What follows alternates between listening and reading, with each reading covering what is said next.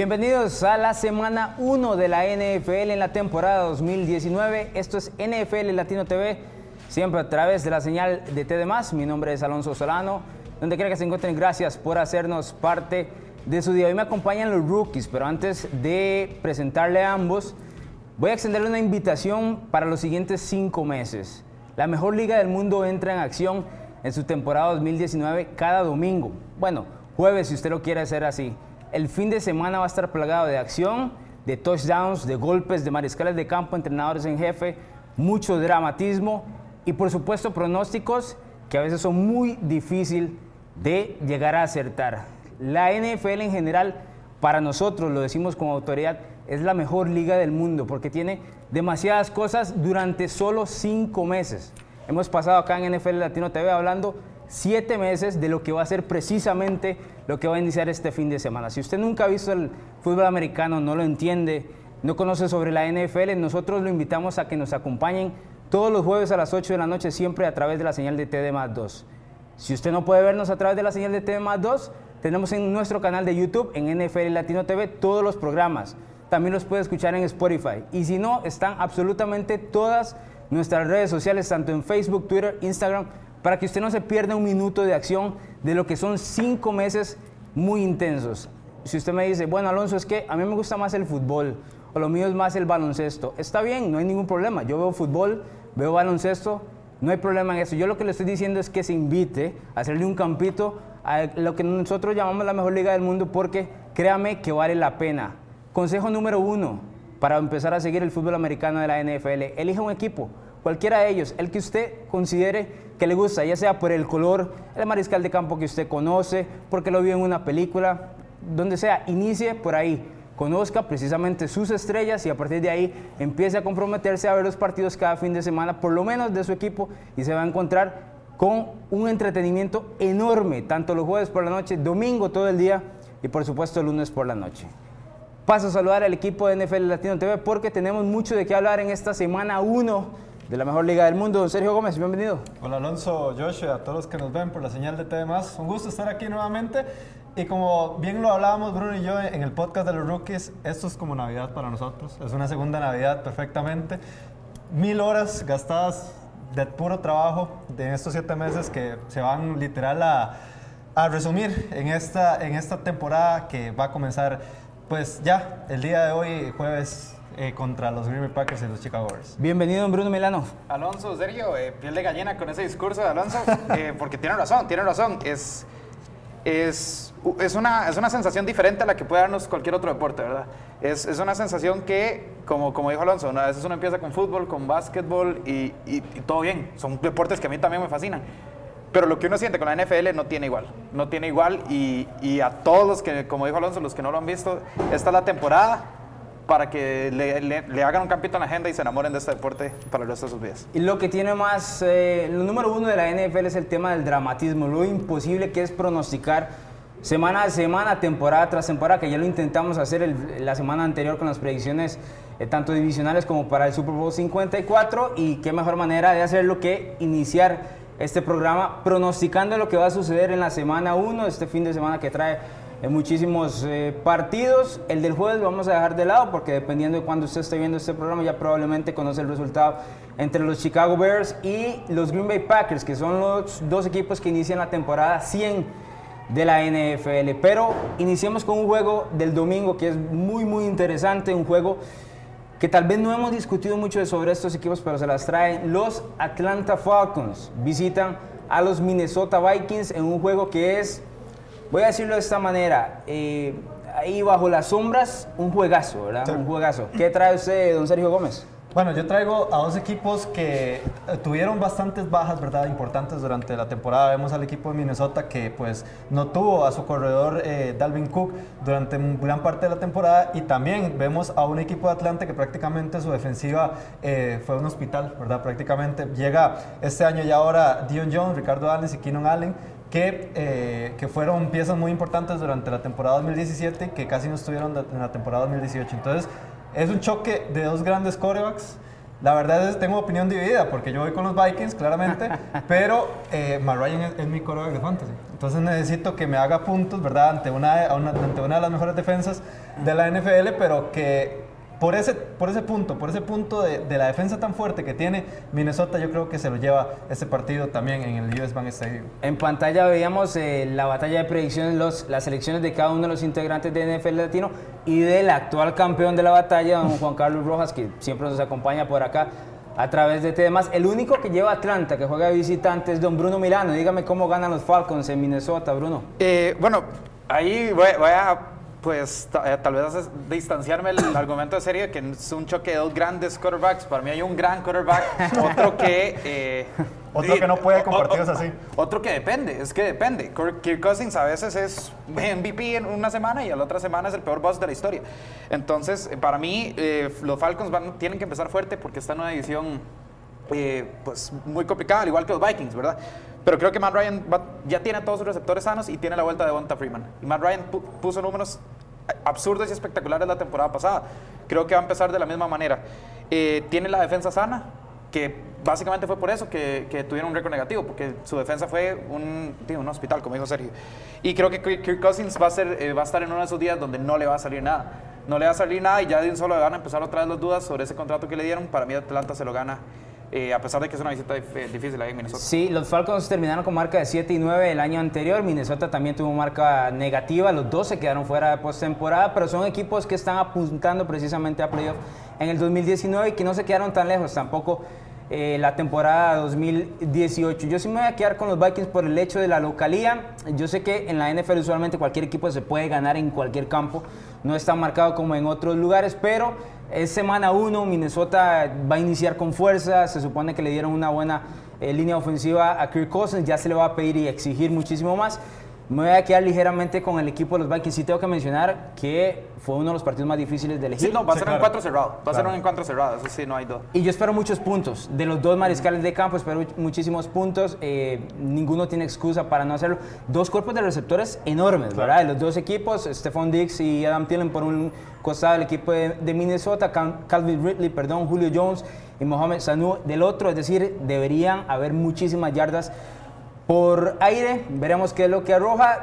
Bruno está debutando en batalla de predicciones. Vamos a ver si ese primer pick le funciona o no, porque... Con el pie derecho. Aquí es donde, se- hay- precisamente en estas elecciones, cuando todo el mundo elige una, es cuando te robas o te quedas Sí, o te atrás, quedas atrás, exacto. de- del camino en este Lindo, inicio lindo de eso sí, el, el duelo entre Dalvin Cook y Devonta Freeman. Yo creo que va- también por ahí vamos a poder ver unas buenas jugadas. Dicho sea de paso, son dos running backs que atrapan muy bien el balón, Sí, entonces también van a sumarse al juego por aire. Vamos con el siguiente encuentro, es una visita del actual campeón de la conferencia nacional, Los Ángeles Rams, van hacia Carolina, donde se enfrenta al equipo de los Panthers, más que conocido que pues el tema de la temporada baja ha sido el hombro de Cam Newton y esa lesión, también la lesión que sufrió en la pretemporada semana número 3 ante New England en el tobillo. Bruno, empiezo con usted que lleva acá. Eh, no, yo voy con los Rams. Eh, creo que la duda de Cam Newton solo, solo como tal ya es un golpe durísimo. Este, eh, los Rams tienen un mejor equipo que, que- que Carolina. Carolina no tiene un mal equipo, pero, pero bueno, en la ofensiva sí se ven bastante, bastante limitados, más si Cam Newton no está al 100%. Creo que McCaffrey va a tener un muy buen partido, pero como fue constante en la segunda mitad del año pasado, no va a poder, este, no va a poder pues, ayudarlos a ganar. Y creo que Jared Goff va a empezar fuerte luego de este contrato que le dieron. Tiene, to- tiene un, a Cooper Cup, a Woods y a Brandon Cooks, los tres sanos, tres grandes receptores, y yo necesito que haga puntos porque está en mi fantasy también. Entonces, Sergio. No, yo también me voy más que, más que todo por ese lado. Si, si recordamos, ¿verdad? En la pretemporada se lesionó la pierna el coreback Newton, entonces eh, está en duda. Realmente no se sabe la, la verdadera condición que tiene entrando a semana 1 pues Newton en este equipo y pues obviamente al perder a tu coreback titular es algo importante, eh, especialmente para, para Carolina, que también en cierto punto depende también de la productividad terrestre que haga, que haga pues Cam Newton ahí, ¿verdad? Eh, también habrá que ver algo muy importante que no se habló mucho durante la temporada baja y es el estado de salud de Todd Gurley. Ahí vamos a ver realmente en, en qué condición se encuentra este corredor y, y- tal vez cómo se va a, ver ¿verdad? durante toda la temporada. Es cierto que la temporada apenas está empezando, muy temprano, pero, pero que sí, también eh, algo importante que decía, que decía Bruno.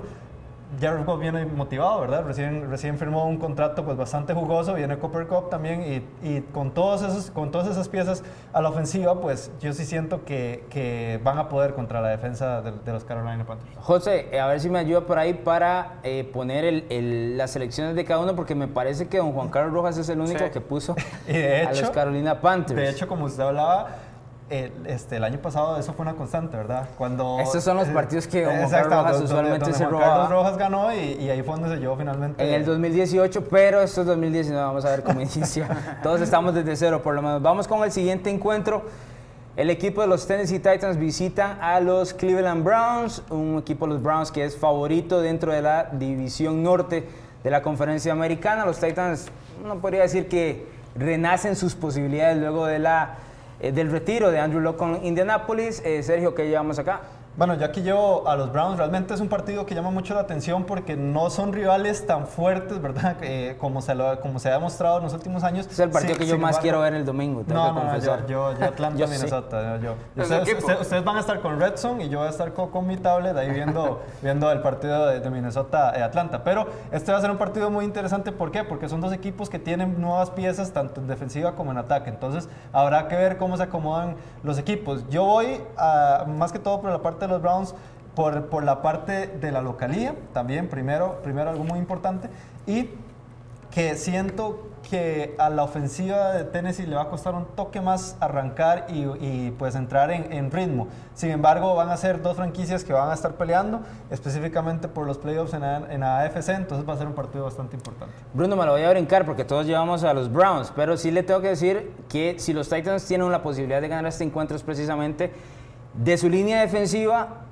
eh, con el matchup con la línea ofensiva de Cleveland. La línea defensiva de los Titans es eh, poco valorada, tiene talento, tal vez no jugadores fuertes, por así decirlo, en cuanto a estrellas. Y Cleveland, el único punto que yo le veo débil al equipo de Cleveland precisamente es su línea ofensiva y cuánto puedan cuidar bueno, recordemos a Baker. Que, que Taylor Lewan no va a estar en este partido por suspensión, entonces es un punto importante para quien, quien sea que esté Marcus Mariota, Ryan Tannehill. Sí, en ese caso la línea ofensiva de los Titans que deba proteger al mariscal de campo en teoría debería, debería ser Marcus Mariota, pero ya ahí se supone que no hay uno por encima del otro en el sentido de que si Mariota empieza a fallar, estoy seguro que muy fácil lo sacan y meten a Tannehill. Vamos con el cuarto encuentro de esta batalla de predicciones, domingo por la noche, uno de los juegazos, eh, también una rivalidad interesante entre los Pittsburgh Steelers y el equipo de los New England Patriots campeones del Super Bowl 53. Los Patriots juegan básicamente domingo por la noche porque el jueves, que usualmente es la tradición, estará el partido entre los Packers y los Bears por la temporada número 100 de la NFL. Bruno, voy con usted. ¿Quién se lleva este juego? Este juego se lo van a llevar los, los Patriotas. Los Patriotas, ¿por qué? Porque son el campeón defensor, tienen que empezar fuerte. Eh, los Steelers, yo, yo los puse como ganadores de su división. Sin embargo, creo que este partido no se les, no se les va a dar. Eh, han perdido cinco de los últimos seis contra los Patriots, aunque el último ganaron, fue ganaron sí.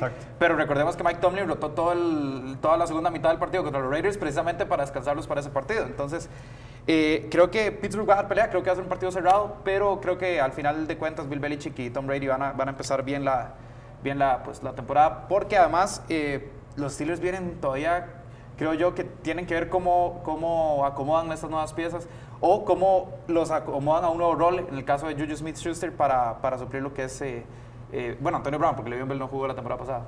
Sí, eh, Sergio. Yo comentaba esto con, con, Bruno en el podcast de los rookies, que es interesante ver este partido en semana 1, porque no, normalmente lo vemos como en semanas avanzadas después de semana 10, entonces va a ser un buen inicio, ¿verdad?, de la temporada. Quiero ver qué es lo que me presenta la, la, defensa de los Pittsburgh Steelers, especialmente con Devin Bush, va a tener un, un, examen pues bastante fuerte de entrada, ¿verdad?, a su carrera de novato y también eh, cómo va a estar el receptor de Marius Thomas, ¿verdad? Porque recordemos que ahí hubo un traspaso medio raro, ¿verdad?, que, que, que, que aconteció en los últimos días y ante pues la salida de Enkil Harry por lesión, entonces habrá que ver cómo funciona este cuerpo de corebacks y ahora también con Josh Gordon ahí junto a Julian Edelman y, y Tom Brady. Va a ser un gran partido, algo interesante, no hemos visto últimamente un, unos Steelers Patriots en Gillette, normalmente pasa en Heinz Field, en la casa de los, de los Steelers, entonces habrá que ver cómo funciona la tónica de este encuentro eh, el domingo por la noche. Yo sí me quedo con los Steelers y el pareo básicamente va con la línea defensiva de Pittsburgh contra la línea ofensiva de New England, ahí creo que Pittsburgh puede ganar este encuentro. El hecho de que hayan ganado... Eh, el año pasado, a pesar de que no significó absolutamente nada para ninguna de las dos franquicias, es decir, New England no bajó el paso, ni Pittsburgh logró hacer nada rumbo a la clasificación a postemporada, más bien se quedaron eliminados. Me parece que eso les ayuda a quitarse ese fantasma que siempre ha estado enfrente cuando se, enfrentan al equipo de New England. Detalle que yo vengo diciendo, New England está básicamente entrando esta semana 1 improvisando la línea ofensiva. La salida de Trent Brown el año anterior es un problema y la pérdida de su centro este, Andrews es otro problema enorme que recién le sucedió hace semana y media atrás, sin dejar de mencionar que tampoco tienen al Tyrant bloqueador como lo era Rob Gronkowski, que ya no está, está retirado. Es decir, son tres puntos importantes que no va a tener en la protección Tom Brady para poder encontrar a sus, a sus receptores. Que dicho sea paso, Brady tampoco jugó en toda la pretemporada y no tuvo a sus receptores listos. Ni Elman jugó la mayoría de la pretemporada, ni Gordon estuvo hasta que lo instalaron al puro final. Sergio mencionaba el caso de Mary Thomas. Yo creo que van a haber puntos por los dos lados, pero me quedo con el detalle de que los Steelers van a poder detener un poco o por lo menos bajarle el ritmo a Brady y terminar robándose este encuentro. No tenemos mucho tiempo, vamos con el último encuentro, es el lunes por la noche, el segundo de los dos juegos que va a haber en la semana 1 el lunes por la noche. El equipo de Denver visita a los Oakland Raiders en juego divisional del el oeste en la americana. Eh, Sergio, ¿quién llevamos? Corto. Bueno, yo aquí llevo a, los Denver Broncos. Realmente esa defensa va a poder contra este, este equipo de, los Oakland Raiders que durante toda la temporada baja estuvieron pues con temas extra cancha, ¿verdad? Entonces siento que la defensa va a ser clave en este encuentro. Bruno. Yo, yo, tenía los Raiders, solo que ahora ya no sé, con este nuevo rinche de Antonio Brown, creo que puede, puede arruinarme, ¿verdad? Eh, pero yo si quiero, juega, yo si quiero, quiero decirirle que si salió en televisión son los Raiders, ¿verdad? Sí, no, son los Raiders. son, los Raiders. son los Raiders. Espero que Antonio Brown igual juegue, porque si no, si no va a seguir pagando multas, pero, pero tienen que demostrar ya que, que no importan sus, sus, manerismos fuera de la cancha, que dentro de la cancha tiene que funcionar como siempre lo ha hecho. Y Derek Carr también tiene que, tiene que decir, bueno, ya con un receptor de estos tengo que hacerme sentir y creo que Flaco no, no, va a tener un partido muy, muy esperanzador. Yo me quedo con la defensa de los Broncos, me parece que es donde, donde termina ganando este encuentro y todo lo que ha rodado Oakland, o sea, yo no, yo no puedo creer que este equipo esté listo para la semana 1, la verdad, por lo cual me voy a quedar con Denver. Nada más recordarles que nuestra nueva casa es Hooters, tanto en Moravia como San Pedro, como en Escazú, vamos a estar rotándonos por todo lado. En la primera semana nos toca en Moravia, ahí los vamos a esperar eventualmente y les vamos a estar avisando en nuestras redes sociales, pero por supuesto las alitas y el fútbol americano pasa por Hooters, que es la nueva casa del fútbol americano en Costa Rica. Vamos a ir a nuestra segunda, a nuestra primera pausa comercial, al regreso titulares de la semana 1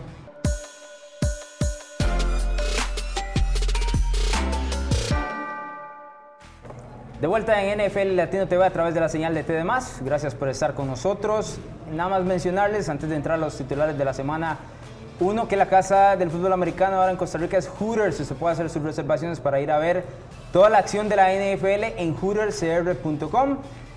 Esta semana estaremos en Moravia, pero a través de toda la, toda la temporada, los cinco meses, nos vamos a estar distribuyendo durante todos los seis restaurantes que tiene Hooters a nivel de la meseta central acá en Costa Rica, es la casa del fútbol americano. Y también decirles que en nuestras redes sociales, en NFL Latino TV, vamos a estar rifando precisamente diferentes promociones que incluyen alitas, picheles y demás en Hooters. Usted elige nada más a cuál quiere ir, le dice, vea, me mandaron de NFL Latino y lo atienden de la mejor manera, por supuesto, siempre la mejor atención allá en Hooters, Costa Rica. Eh, vamos con el tema de los titulares. Voy a iniciar con usted, Sergio, porque usted se conoce esta dinámica bien. Los titulares básicamente tienen que ver con lo que va a suceder o lo que pueden plantear, ya sea un periódico, una revista o un sitio web luego de la acción de la semana 1. Es decir, nos vamos a tratar de anticipar a lo que va a suceder el domingo. Inicio con usted, Sergio Gómez. Bueno, yo posiblemente para mi primer titular de la temporada es seguramente el único titular donde voy a hablar bien de Lamar Jackson y de los Baltimore Ravens. Y mi titular es Huracán Jackson. Si, si, si, no saben, ¿verdad? Los Baltimore Ravens se enfrentan a Miami en el Hard Rock Stadium, allá en Miami, y con todo este tema, ¿verdad? El huracán Dorian que está ahí, ¿verdad? Azotando este, pues, las costas de los Estados Unidos y, que sinceramente después de todo lo que pasó con, con Miami, de todos estos cambios extraños que, eh, que, que, que, acontecieron en el equipo, pues se llenaron de picks, picks altos por dicha, y están destinados a tanquear. Entonces claramente eh, para los Baltimore Ravens no va a ser eh, una tarea realmente, o sea, lo digo así, una tarea complicada sacar ese resultado allá en Miami, porque sí, este, los, los Miami Dolphins no tienen rumbo este- esta temporada. Sí, yo entiendo el titular y estoy de acuerdo. El problema de enfrentar a Miami, y quiero como ver el, el vaso medio lleno, ¿no? El problema de enfrentar a Miami es que no tiene, este equipo no tiene absolutamente nada que perder. Claro. Y la- toda la presión va a ser de los equipos que lo Sí, enfrenten, porque están presionados a ganarle y a ganarle en serio. Como lo decía Sergio, Huracán Jackson. Es decir, Lamar Jackson tiene que demostrar por tierra y por aire, poniendo muchísimos puntos sobre el equipo de los Dolphins. Es, es, eh, básicamente la peor planilla de toda la NFL, el equipo de Miami. Y si antes era la peor planilla hace dos semanas, luego de mandar a. Kenny Steele, a Laramie Tunsil y a Kiko Alonso a diferentes sectores, peor todavía. A como pierda Baltimore es una, es una pesadilla. o sea, Sí, sí, claro. No, el fatal. equipo que pierda con Miami eh, la tiene complicada porque es un equipo que básicamente apunta a 0 y 16, Sí. como fue el equipo de Cleveland hace un par de semanas. Detalle, está Ryan Fitzpatrick, ¿verdad? Fitzmagic. Fitzmagic fue- Fitzpatrick es una montaña rusa que uno no sabe para dónde va y, y se te puede robar un partido de estos. Sí. Que lo diga el equipo de eh, New Orleans el año anterior, ¿verdad? Que lo, que lo sufrió y un par de equipos más ahí. Creo que Filadelfia perdió también el año anterior tempranito contra Fitzpatrick. Luego ya sabemos qué es lo que pasa, pero Sí, sí, sí. cuidado con Fitzpatrick. Bruno, dígame cuál. en, una zona de la temporada. Correcto, dígame cuál es su primer titular de la temporada, Mi Bruno primer Melano? titular eh, va con mi equipo y es que los Jets dan una campanada. ¿Por qué? Bueno, por- porque Le'Veon Bell va a tener un debut brillante, eh, será clave para la victoria ante los Bills en MetLife, va a ser partido de 100 yardas o más, puede que anote un par de ocasiones. Creo que Le'Veon Bell va a iniciar su era como Jet con, de, un- con- o sea, de una manera extraordinaria. Nos va a ilusionar, no creo que lleguemos a postemporada, pero al menos nos va a ilusionar en las primeras semanas Le'Veon Bell. Juega contra Búfalo, ¿verdad? Juega contra Buffalo que tiene una muy buena defensa. Eso le iba a mencionar. Pero eso nada más lo va a hacer más impactante. ¿Cuántas yardas por, por aire? De Uh, por aire, por aire. Porque Le'Veon Bell es Sí, la es doble amenaza. Doble ¿no? amenaza. No sé, no sé, pero creo que va a terminar, espero que muchas, pero es... Pongámosle que va a ser unas 150 yardas en general, tal vez un poquito más. Total. De hecho, Sí. mucho, mucho ojo con ese partido, porque ese partido, o sea, obviamente son Jets, Bills, ¿verdad? O sea, no es un, no es un platillo realmente bueno, pero estamos hablando de unos Bills que se han mejorado en ofensiva, en- que tienen una buena defensa, la, la- la temporada pasada lo demostraron, y unos Jets que ahora con todos estos cambios que acontecieron en la temporada baja, en especial con, pues ya lo mencionaba Bruno, con Le'Veon Bell, mucho ojo con ese encuentro, ¿verdad? Yo creo que para los movimientos que hizo el equipo de, de Nueva York, eh, tiene que ganar este partido. Sí. No, hay, no hay quite. A pesar de que Buffalo también hizo movimientos interesantes, eh, los dos mariscales de campo que ahora están en su segundo año y que son de la misma generación, tanto eh, Josh Allen como Sam Darnold, tienen que dar un paso hacia adelante. En específicamente el de más talento en teoría, entre comillas, es Sam Darnold, ¿verdad? Y el que está un poco más cerca de, de llegar a lo que quieren los Jets es Sam Darnold. El equipo de Buffalo sí está un poco más atrás con, con Josh Allen, que fue un mariscal de campo que más se valió por tierra. Pero bueno, les voy a dar mi titular, que tiene que ver con el MVP de la liga, Patrick Mahomes, que lanzó 50 touchdowns el año anterior y que reventó la NFL en general y que ustedes bien me conocen, los que me siguen a través de Facebook y demás con los pensamientos que hacemos todos los lunes. Yo estoy montadísimo en el tren de Patrick Mahomes, pero mi titular es una tarde poco valiosa. Y tiene que ver directamente con el premio de jugador más valioso. Patrick Mahomes es actualmente el último jugador más valioso de la NFL, pero se va a enfrentar a Jacksonville, a los Jaguars, una gran defensiva en el calor de Florida. Y Mahomes se va a encontrar y Mahomes se va a encontrar con problemas, lo van a presionar y creo que va a lanzar un par de intercepciones. Kansas City va a ganar ese encuentro, pero no va a ser sencillo. O sea, no va a ser sencillo y no me sorprendería, si- ojo, no me sorprendería si los Jaguars se llevan la victoria. Cerrado va a ser un juego muy, muy disputado. Pero creo, le veo problemas a Mahomes en, en- en este, en este duelo particular. Eh, siento que va a tener una muy buena temporada Patrick Mahomes, pero el inicio es, es durísimo. Sí, yo creo que Jacksonville es un equipo que, que varios como que lo han tenido muy debajo del radar. No, no es un equipo tan malo, de hecho, es un equipo bastante competitivo y tiene una secundaria Sí. eh, que por ahí puede venir la, eh, la predicción de, de- de Alonso, ¿verdad? Eh, de este titular, donde una secundaria que puede dañar mucho a Patrick Mahomes. Ahora, dos intercepciones para, Sí, para no, la de semana hecho, 1 del jugador más valioso dos- sería, de- sería de- fuerte, de sería un hecho, golpe si, fuerte. Si vamos, si vamos al antecedente, digamos, directo, que fue la temporada pasada, cuando se enfrentaron no, no en Jacksonville, sino esta vez en, en Arrowhead, en, en Kansas City, pues no le fue tan bien a esa defensa, ¿verdad? Bueno, recordemos que estaba Blake Bortles, estaba todos esos problemas. Este, Es un equipo renovado. El hecho de empezar 0 a 0 por, Sí. el, por el equipo de los Jaguars le ayuda muchísimo. Tener a Nick Foles da mucha confianza en el costado ofensivo y eso alimenta para darle frescura a la defensa del equipo de Jacksonville. También el hecho de que Leonard Fournette debería estar en, con buena salud, cosa que no tuvo en el 2018. A esta defensiva que ya era suficientemente buena, hay que, hay que añadirle a Josh Allen, que en este caso es el linebacker novato que eligieron con la selección número 7 del draft, que es sensacional. Es uno de los favoritos a ser eh, novato del, del año en el costado defensivo. Así que hay que tomarlo en cuenta. Yo creo que Mahomes va a sufrir un poco en, esta, Sí, no, fácil en este encuentro. Pues ese es mi primer titular. Sergio, ¿cuál es su segundo? Bueno, mi segundo, de hecho, si ustedes notan, todos los titulares son del lunes, el mío va para un titular del martes, porque voy a hablar de el primer partido de la tanda, ¿verdad? La tanda doble que hay en Monday Night y es las noches de jazz vuelven a la ciudad. Si recordamos, eh, es- el primer partido va a ser en, en el Superdomo, ¿verdad? De Nueva Orleans, eh, Houston Texans contra los New Orleans Saints. ¿Y por qué no?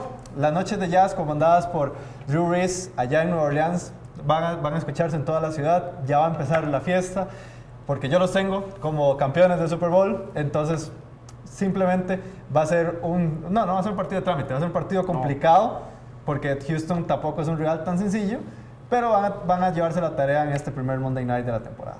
Sí, este es un clásico partido de New Orleans en, en- en semana 1. Bueno, en cualquier semana en realidad, un Monday Night en, en el Superdome es dificilísimo de ganar. En el caso de, de la, de la tarea de, de- de Houston, me Sí, refiero claro. directamente. Es muy, muy complicado y, y sí debería haber un juegazo, especialmente si tomamos en cuenta que Houston tiene a Sean Watson, que tampoco este, pues, le huye a la pelea, es decir, va a estar lanzando sus touchdowns y demás yardas en general. Sí, yo también veo una victoria de New Orleans, no sé si, si, si tan fácil, pero sí, sí está, No, no. está No, bastante- para, para mí va a ser un partido cerrado, pero creo que Drew Brees en el Superdome es un animal completamente diferente. Es algo Sí, de hecho, de hecho, vamos a ver, ¿verdad? ¿Qué, tan, ¿Qué tanto va a influir esa salida de, pues, del tackle de Clown, ¿verdad? Entonces habrá que ver también algo importante porque recordemos que tal vez no era tan, o sea, no, no, no ha cumplido las expectativas, pero era también una gran ayuda para JJ Watt y, y lograr esa producción defensiva, ¿verdad? Por lo menos como, como tackle defensivo sospechoso, es decir, usted tenía que ponerle atención y luego JJ Watt, que Mm. por supuesto es prácticamente intratable. Bruno, ¿cuál es su segundo titular para esta semana 1 de la NFL? Eh, mi segundo titular es No Lock para los Colts. Eh, el, retiro de Andrew Locke fue lo peor que les pudo haber pasado porque tenían aspiraciones de, de campeonato. Es así de fácil. Y creo que, eh, pues en una semana uno complicada contra los Chargers, sin Andrew Locke, eh, no solo no lo van a tener, sino que no van a tener tampoco la suerte, ni siquiera para competir. Creo que los Chargers los, va a hacer- los van a, a paliar. Eh, Jacoby Brissett va a ser un objeto de tortura. Creo que Melvin Ingram y, y, y Joey Bosa lo van, a, lo van a golpear durísimo. Y puede tal vez tirar un par de intercepciones. Creo que de verdad va a ser un partido de trámite para Los Ángeles Chargers. Sí, ese era uno de los mejores duelos, ¿verdad? La semana sí, al 1, principio sí. tomando en cuenta que eran dos equipos que tenían aspiraciones grandes dentro de la conferencia americana. Indianapolis toma o da un paso hacia atrás luego del retiro de Andrew Locke. Yo coincido con Bruno que los Chargers van a ganar este, este juego sencillo. Sí tengo mis dudas con Jacoby Brissett. Me parece un mariscal de campo básicamente segundo o tercero en un roster, ¿verdad? Que con algo de ayuda puede tener un buen año, pero los Chargers están apuntando a Super Bowl. Tiene un equipo de Super Bowl. Indianapolis también lo está apuntando, pero mucho recaída del éxito de Andrew Locke. Eh, sí, yo también pienso que los Chargers se llevan esta victoria de manera sencilla. Les doy la última mía, que es eh, el titular para este domingo. Bienvenido a la NFL. Novato. Estamos hablando del entrenador en jefe Zach Taylor, que ahora es entrenador de los Cincinnati Bengals, que probablemente usted no conoce, no ha, no ha escuchado, porque de los Bengals hemos hablado muy poco en general. Todo el mundo habla porque- poco Exacto, porque no, no tienen Bengals. mucho que ofrecer en el 2019 y van para Seattle, uno de los campos más difíciles, más ruidosos de la NFL. A mí me parece que esto es una paliza de hasta tres eh, anotaciones de diferencia. Hay una diferencia en- de calidad entre las dos planillas, entre los mariscales de campo, entre los entrenadores en jefe. Si Cincinnati saca un buen resultado, va a ser lo más sorprendente de la semana 1, porque yo de verdad estoy esperando una paliza por parte de los Seahawks. Debería ser un juego, voy a robar las palabras a Sergio de hace unos minutos, debería ser un juego de trámite para Seattle sin ningún problema. Y esta va a ser la bienvenida de Zach Taylor, que no estoy diciendo que por eso vaya a ser un mal entrenador en jefe en su carrera, pero que la tiene muy Sí, complicada. Es, es complicado este primer, este primer examen que tiene, como bien vos lo decías, este entrenador novato. Yo solo espero que esos tres, que esos tres touchdowns de diferencia todos me los anote Tyler Lockett, porque es mi estrella ahí. Siento en- que en el Sergio fantasy. va a apoyar todo lo que sea No, no, fantasy Yo el estoy programa. feliz, yo estoy feliz porque eh, Tyler Lockett va contra, lo- con- contra los Bengals de semana 1, entonces y pues ahí pueden representar más puntos, ¿verdad? Sí, porque yo, nada, más, no. nada más quiero decir, es que los Bengals yo creo que son la franquicia más aburrida de toda la NFL en este momento. Es que el, el- el dueño no tiene interés en ganar. No ha puesto, no tiene interés. Tampoco tiene interés en reconstruir. Es que no, es- por es- eso, el hecho es nada más que tenga un equipo en Cincinnati que le llenen los estadios, porque si se le llenan los estadios, habrá que ver qué es lo que sucede a partir de ahora, pero no tienen Sí, el sí. más mínimo interés de poner una, a la franquicia en una posición ganadora. Entonces sí, Cincinnati se vuelve uno de los equipos más aburridos de la NFL. Dicho ese paso, no me gusta ese casco que está aquí. es uno de los cascos que menos me gustan, pero bueno, en general vamos a ir a nuestra segunda pausa comercial. Al regreso, zona roja traída por el portón rojo.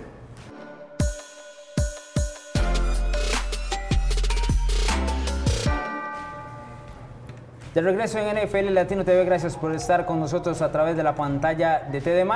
En la zona roja traída por el portón rojo de esta semana tenemos tema de Jared Goff y Ezequiel Elliott.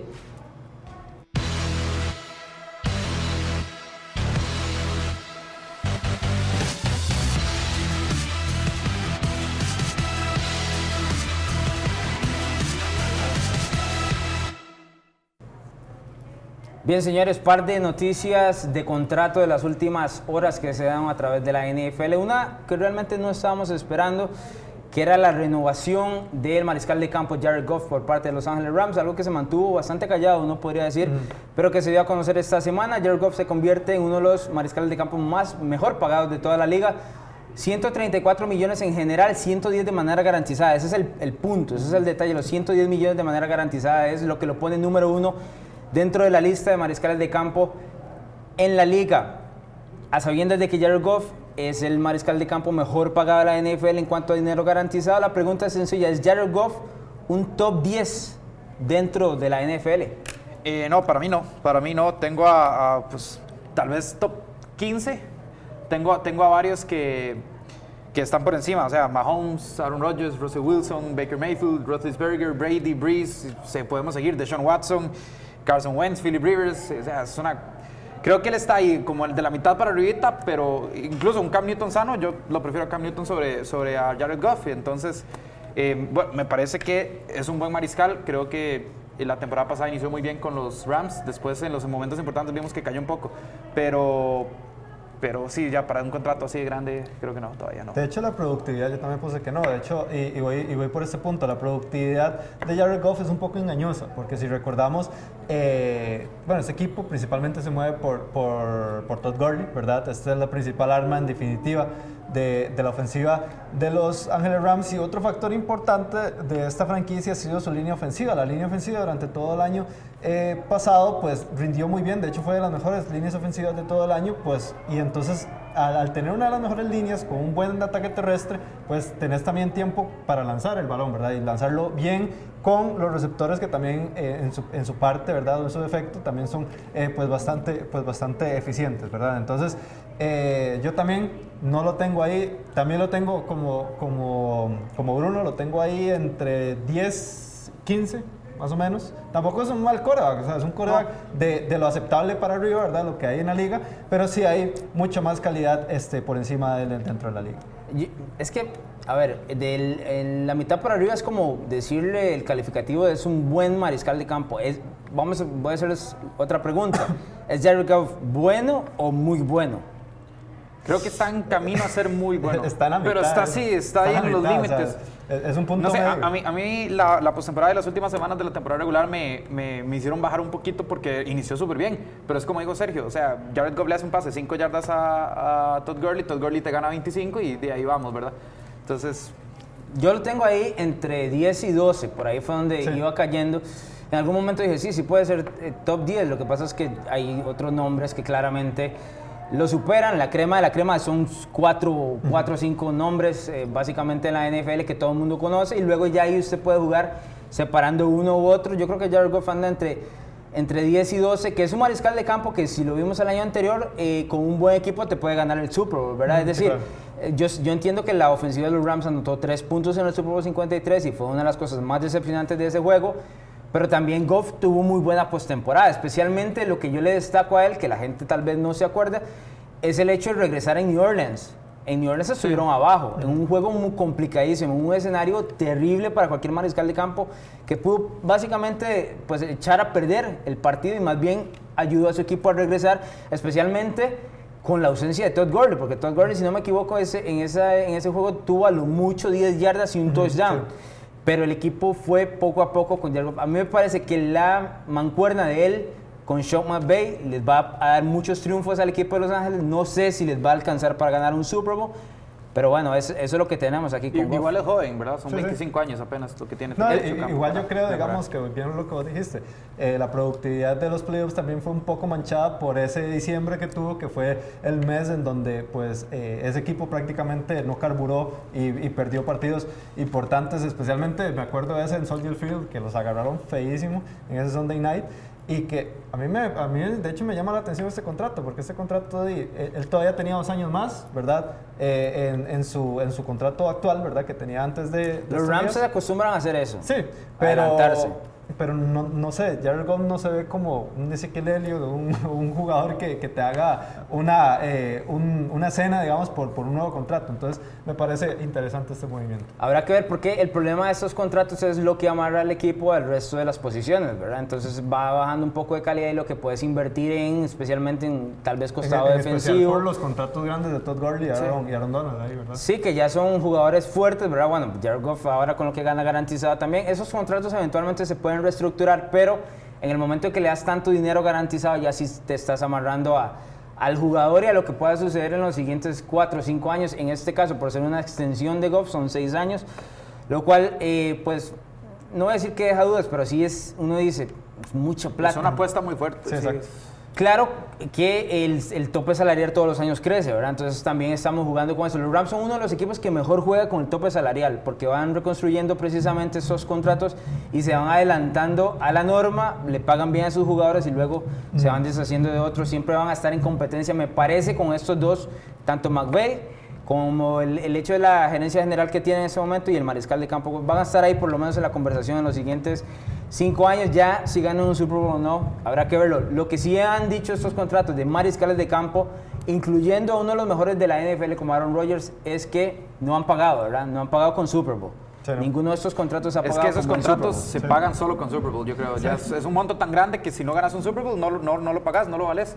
De hecho, el único es antecedente que problema. hay de eso es Joe Flaco, ¿verdad? Que Joe Flaco negoció su contrato eh, con los Ravens después de haber ganado eh, el Super allá. Sí, pero digamos, 2013. a lo que me refería yo es no ha pagado después de Bueno, sí, eso desembolsar el Eso dinero. Eso Una vez sí. que canjeas el cheque es donde ellos más esperan que ganes el, el Super Bowl Exacto. y Exacto. les ha costado. Porque están pagando para lo que va a suceder, no por lo que eh, realmente hiciste en el pasado. Vamos con el siguiente tema, un tema que va un poco ligado al contrato de Ezequiel Elliott, eh, corredor de los Dallas Cowboys. Eh, también fue firmado esta semana, 90 millones de dólares, 50 millones de manera garantizada. Pero no vamos a irnos sobre si lo merece o no, porque lo hemos hablado muchísimo eh, y hasta la saciedad acá sobre este contrato de Elliott con los Cowboys sino el hecho de que no ha entrenado en todo el tema de los campamentos de entrenamiento del equipo de Dallas durante los últimos dos meses, no estuvo en pretemporada, estuvo haciendo algunos entrenamientos allá en México, sin embargo, la duda recae en qué también va a estar precisamente para esta semana 1 que enfrentan un duelo divisional contra los New York Giants.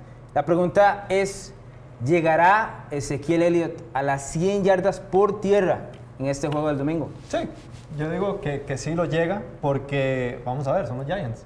Los Giants, o sea, hemos hablado de aquí de Cincinnati y de Miami, pero no hemos hablado de los Giants. Los Giants tampoco tienen equipo, se les fue el principal, eh, la principal arma en ese front seven, que tal vez es el, es el que puede parar de buenas a primeras a el ataque terrestre de Ezequiel Elliott, que fue Vernon Davis, ¿verdad? Entonces, vamos a ver, eh, yo estoy de acuerdo de todo ese tema, pero también eh, hemos visto a Ezequiel Elliott jugando con otros problemas. Recordemos eh, hace dos temporadas, si no me equivoco, que fue todo, el, todo ese pleito, ¿verdad? Toda esa pelea contra, contra la NFL, que, que no sabíamos si iba a jugar esa semana, si no iba a jugar, si no iba a jugar, y, al- y, y aún así te hacía partidos de más de 100 yardas eh, terrestres. Entonces, considero más ese tema de que el equipo ahorita de los, eh, de los New York Giants no está capacitado, ¿verdad? Tal vez para parar un ataque terrestre que a pesar de, de esa falta de continuidad, ese sí que Elliott, ahí tenés, ahí tenés el talento. Entonces, no me extrañaría realmente si tiene es- esas 100 yardas eh, el domingo en, en Nueva York. Yo no sé si Oliver Vernon hace tanta la diferencia ahora que está en Cleveland, en ese, en ese caso de, la- de su ausencia, ¿verdad? Por, por el tema de, de- de poder detener el, juego por tierra. Lo que yo sí menciono, o porque digo que no, es porque es un juego adicional también. Y se conocen muchísimo y no se van a regalar un espacio. Y en especial los dos equipos, por más que el talento sea, hay una diferencia enorme. me parece que los Giants eh, pueden acortar por el hecho que están frescos también. Es decir, no hay lesiones, no, realmente en el ese costado defensivo el equipo de Nueva York eh, ha estado ahí eh, sumando talento pero callado, es decir, más talento joven que otra cosa. Y Elliot no ha estado con el equipo de Dallas en toda la, no, toda la no solo eso. Bueno, yo también tengo que no. Yo Tal vez fue que la barba me engañó. Yo lo vi muy cachetón. o sea, lo vi. Lo vi siempre ha sido cachetón. Lo, lo, vi ahí un poco gruesito y, y, eso también puede. A eso, a la falta de ritmo y todo el drama. Eh, accidente andante de Dallas. Eh, cada vez que hay expectativas, ahora como, como las que hay ahora con este contrato de Ezekiel Elliott, las cosas a Dallas le salen mal. Entonces va a empezar mal. Si no le hace 100 yardas a los Giants, eh, va a venir otra tormenta de drama. Los, los Cowboys van a estar ahí eh, pues ellos van a pelear, ¿verdad? Se, supone que van a pelear la división con los Eagles, pero van a empezar, le van a ganar a los Giants, ¿ok? Pero, pero, pero Ezekiel no va a tener un buen inicio y por ahí puede haber un, drama más duradero, ¿verdad? Bueno, don Bruno Milano puede hablar de cachetón porque recordemos que su, corredor, eh, que su, eh, su, corredor titular, ¿verdad? También ha, tenido varios problemas con eso, ¿verdad, Leon Bell? Leon Bell sí, que, que a veces sube, baja de peso. En el caso de Ezekiel sí se veía. Sí, sí se veía cachetoncito un poco, Sergio tiene razón, a veces, eh, pues también siempre ha sido así, ¿verdad? Mm. Y pone un montón de yardas. El tema es que yo creo que por, el hecho de no estar entrenando con el equipo, además, un detalle importante, esta es una nueva ofensiva de Dallas, ¿verdad? Tiene un mm. nuevo coordinador ofensivo que tras de eso es joven, eh, que no tiene experiencia, entonces habrá que ver cuánto, cuánto volumen de trabajo le dan a ese que les dice, se van más por lo que han trabajado durante las últimas tres semanas, que no tiene nada que ver con él, lo que yo sí tengo claro es que si le pagaron 90 millones de dólares y 50 garantizados, mejor que le den la bola 20 veces sí. el domingo. Bueno, hubo un partido, uno no, hubo varios partidos donde Jason Garrett simplemente o sea, ignoraba el hecho que tenía a Isaac Elliott y prefería que Dak Prescott la pasara y sabemos que es un error fatal eso, ¿verdad? Bien, eh, señores, ese ha sido el análisis de la semana 1. Nos vamos, don Sergio Gómez. Bueno, muchas gracias Alonso, Bruno y a todos los que nos ven. Solo desearles que ojalá que disfruten estos cinco meses como definitivamente nosotros lo vamos a hacer y los esperamos la próxima semana para ver qué fue lo que nos dejó esta tremenda calidad de partidos que vamos a tener y muy feliz temporada. Don Bruno Milano. Bueno, Alonso y, Sergio y todos los que nos ven, yo creo que eh, ya empezó, ya empezó en nuestro momento favorito del año.